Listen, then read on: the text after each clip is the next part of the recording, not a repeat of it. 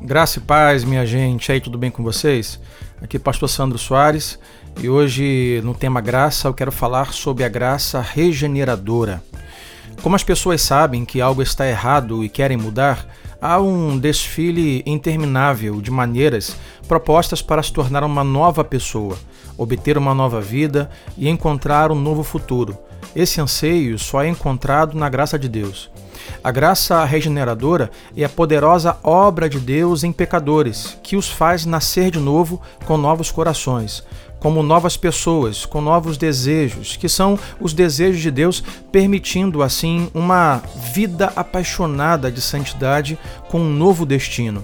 Em Jeremias 32, do versículo 38 a 41, Deus fala do dom regenerador da graça como a essência da nova aliança. Ele diz assim: eles serão o meu povo, e eu serei o seu Deus. Darei a eles um só pensamento e uma só conduta, para que me temam durante toda a sua vida, para o seu próprio bem e para de seus filhos e descendentes.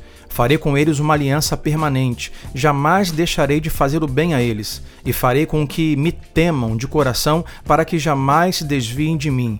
Terei alegria em fazer-lhes o bem, e os plantarei firmemente nesta terra de todo o meu coração e de toda a minha alma. Sim, é o que farei.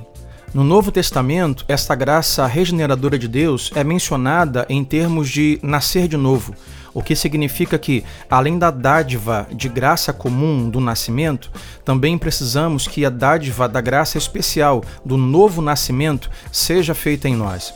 Por exemplo, em 1 Pedro capítulo 1, versículo 3 diz: Bendito seja o Deus e Pai de nosso Senhor Jesus Cristo, segundo a sua grande misericórdia. Ele nos fez nascer de novo para uma esperança viva através da ressurreição de Jesus Cristo dentre os mortos. Por último, a graça regeneradora é a fonte de tudo o que significa viver como cristão. Como novas criações, com novos corações, temos novas paixões, novos desejos e novos propósitos, que culminam em uma vida apaixonada de alegria e boas obras. Isso ocorre porque, ao seguirmos os desejos do nosso coração, também estamos seguindo os desejos do coração de Deus. No seu nível mais profundo, o novo coração anseia pelos desejos de Deus e se alegra com a liberdade que vem substituindo velhos anseios pecaminosos por novos anseios sagrados que dão glória a Deus e nos dão alegria. Como o Salmo 40, versículo 8 declara: Prazer em fazer a tua vontade, ó Deus, a tua lei está dentro do meu coração. Essa é a graça regeneradora de Deus, graciosa por aqueles que não merecem. Que você viva todos os dias esta regeneração, o favor de Deus merecido pela sua vida.